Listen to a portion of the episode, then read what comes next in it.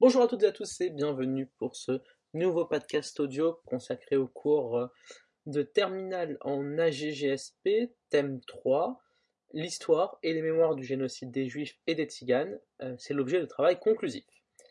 Voilà, je vous rappelle que vous pouvez trouver un certain nombre de documents sur le site www.histoiregéographie.net.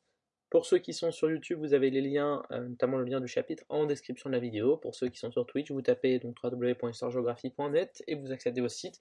Et dans les différents onglets, vous avez de nombreuses ressources et documents associés, notamment des diaporamas, des vidéos, etc.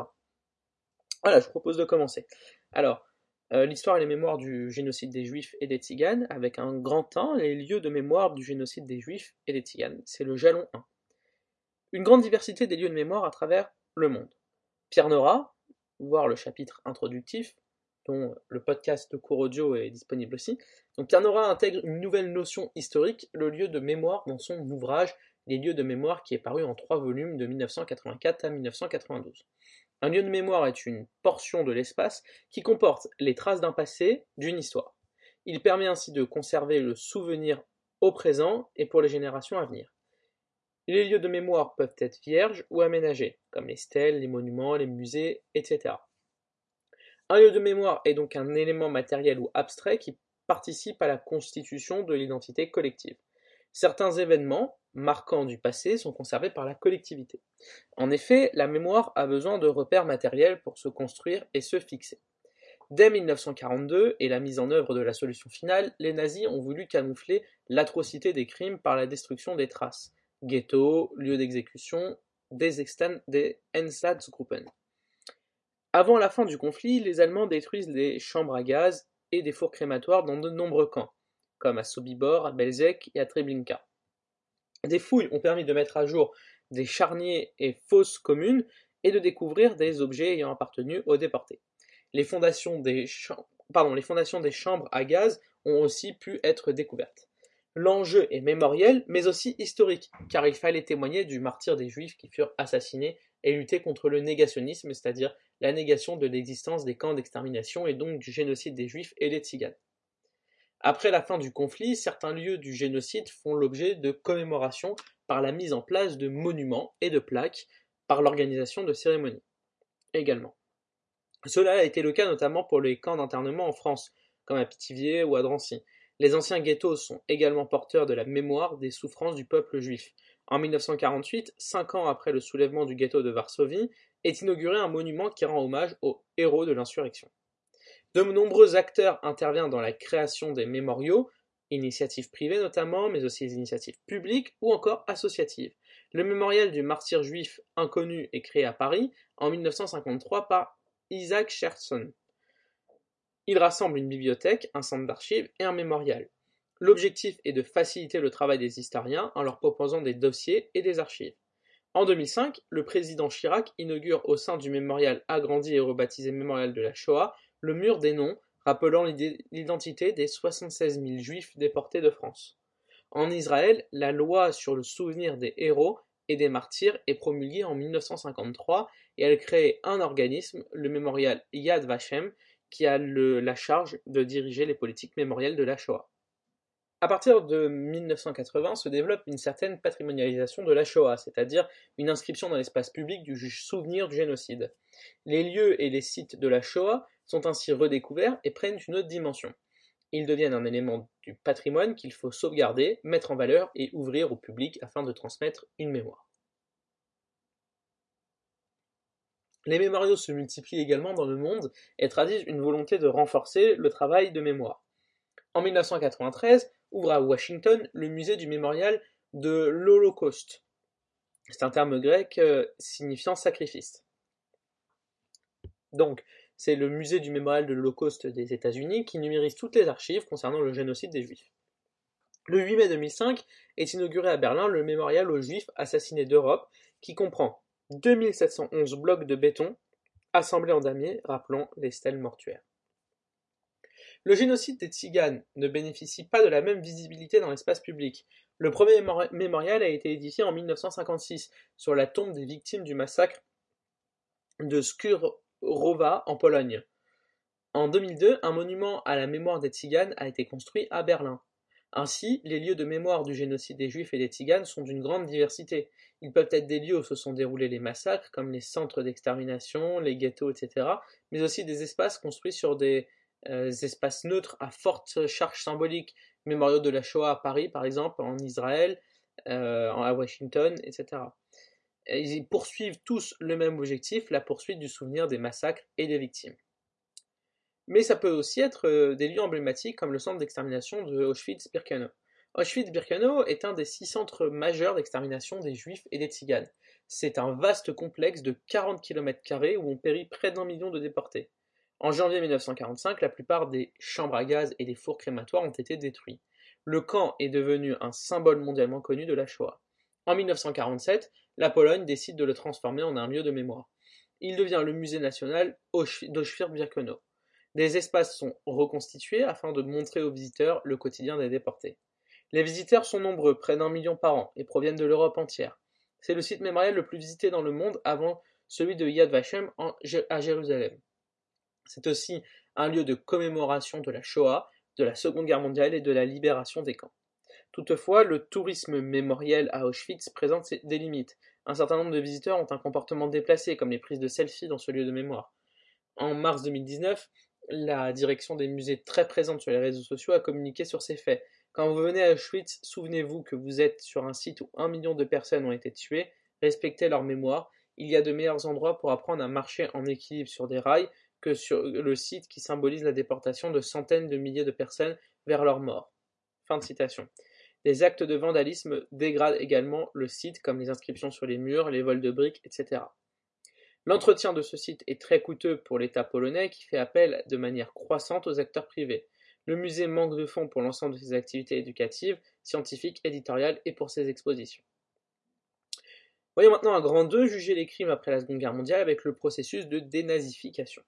La dénazification est décidée lors de la conférence de Potsdam en août 1945. Elle a pour objectif d'installer durablement la démocratie et de favoriser la reconstruction économique et politique d'une Allemagne en ruine. Elle doit également contribuer à éliminer l'idéologie nazie qui imprégnait la vie publique allemande. La dénazification est officiellement mise en œuvre entre 1945 et 1951. Le procès de Nuremberg est le départ d'une dénazification judiciaire.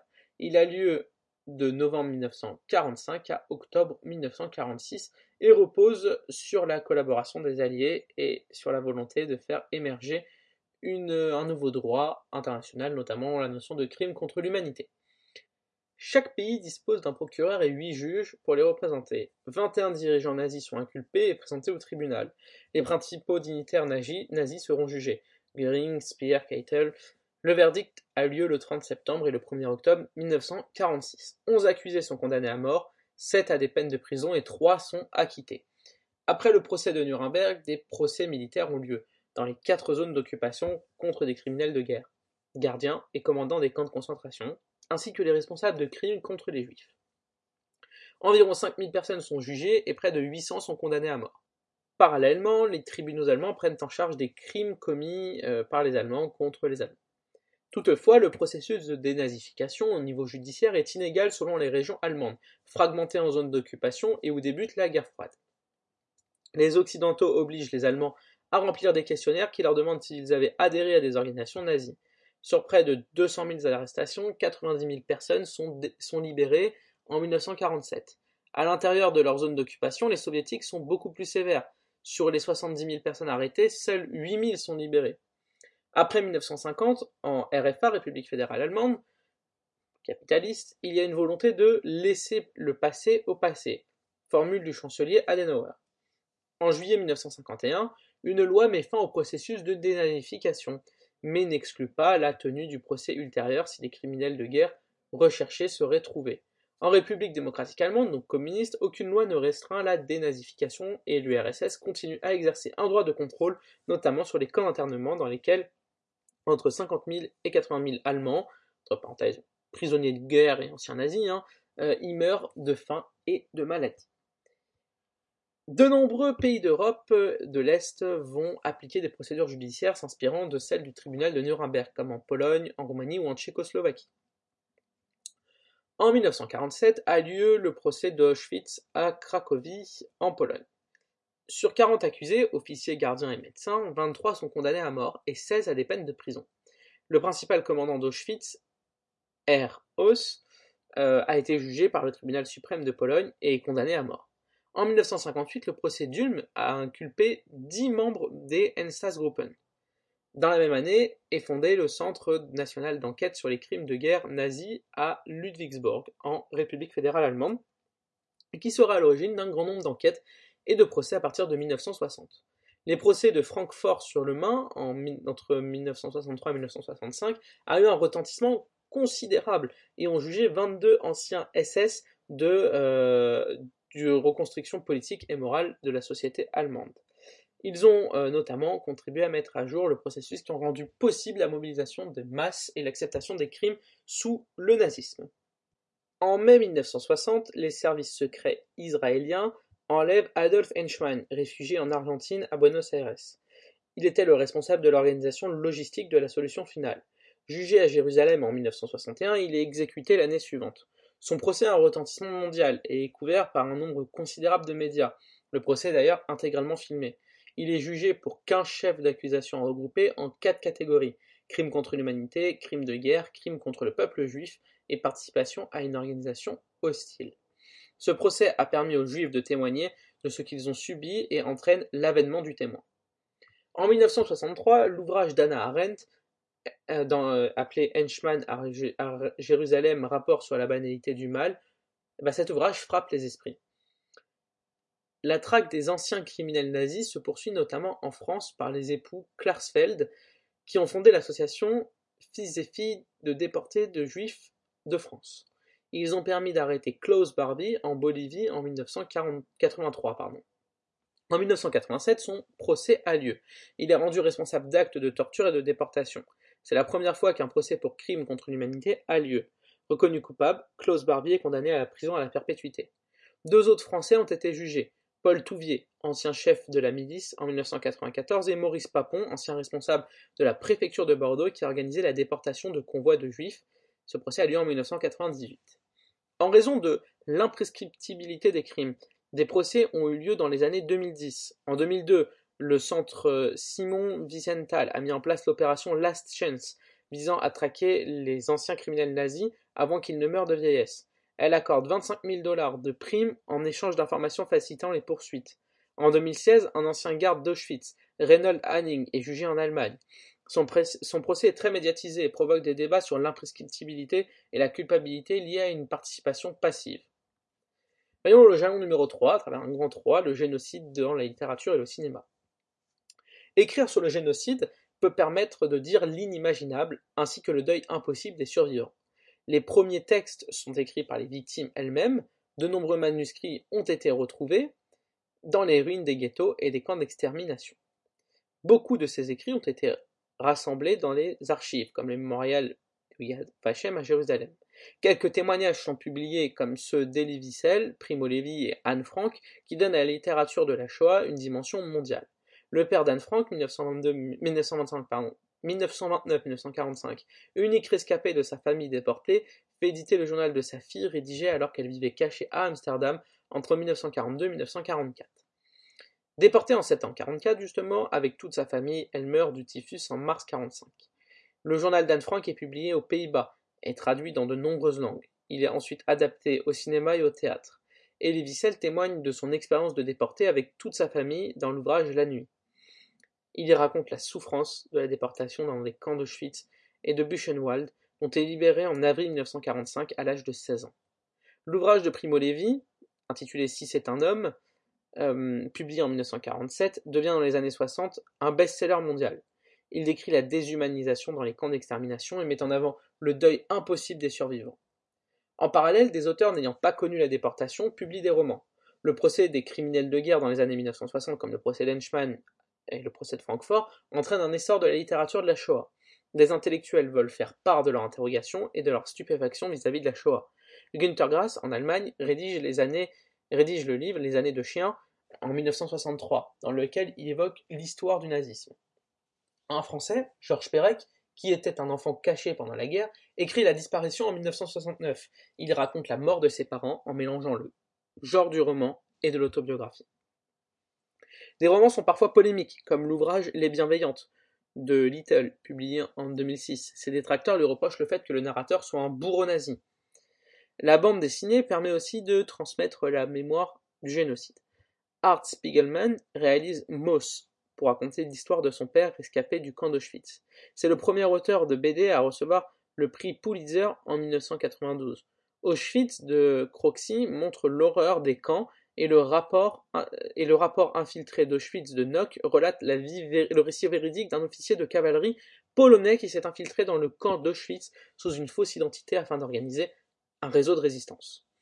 Peu d'ouvrages ont été consacrés au génocide tzigane, les historiens parlent d'ailleurs d'un génocide oublié, cela s'explique par la volonté des tziganes de ne pas évoquer la situation de leurs ancêtres, les morts ont une place particulière dans la culture tzigane, le défunt appartient au présent, on le respecte par le silence. C'est ce que Stotska, née en 1933 et morte en 2013, qui est une survivante des camps, euh, elle, elle a témoigné par ses peintures et ses écrits de la déportation, notamment euh, dans le livre Auschwitz et mon manteau. Au cinéma, maintenant, dans un premier temps, il y a une volonté de donner des informations aux spectateurs en produisant des documentaires. Certains ont été réalisés pour être projetés, lors, euh, notamment de procès comme celui de Nuremberg. Ils montraient des images des camps d'extermination. En 1956, le premier documentaire à finalité historique est Nuit et brouillard d'Alain Resnais. Il permet également de lutter contre les idées négationnistes. Et euh, dans les années 70 et 80, l'opinion publique est de nouveau sensibilisée par la Shoah. Des longs métrages ont un succès considérable, comme Holocaust en 1979 et Shoah en 1985, de Landsman. Ce dernier utilise des témoignages et met en scène des lieux d'extermination. Il n'utilise pas des images d'archives. Des œuvres de fiction sont produites à partir de 1945. Ces films sont des reconstructions librement scénarisées pardon, qui peuvent parfois ne pas correspondre à la réalité historique.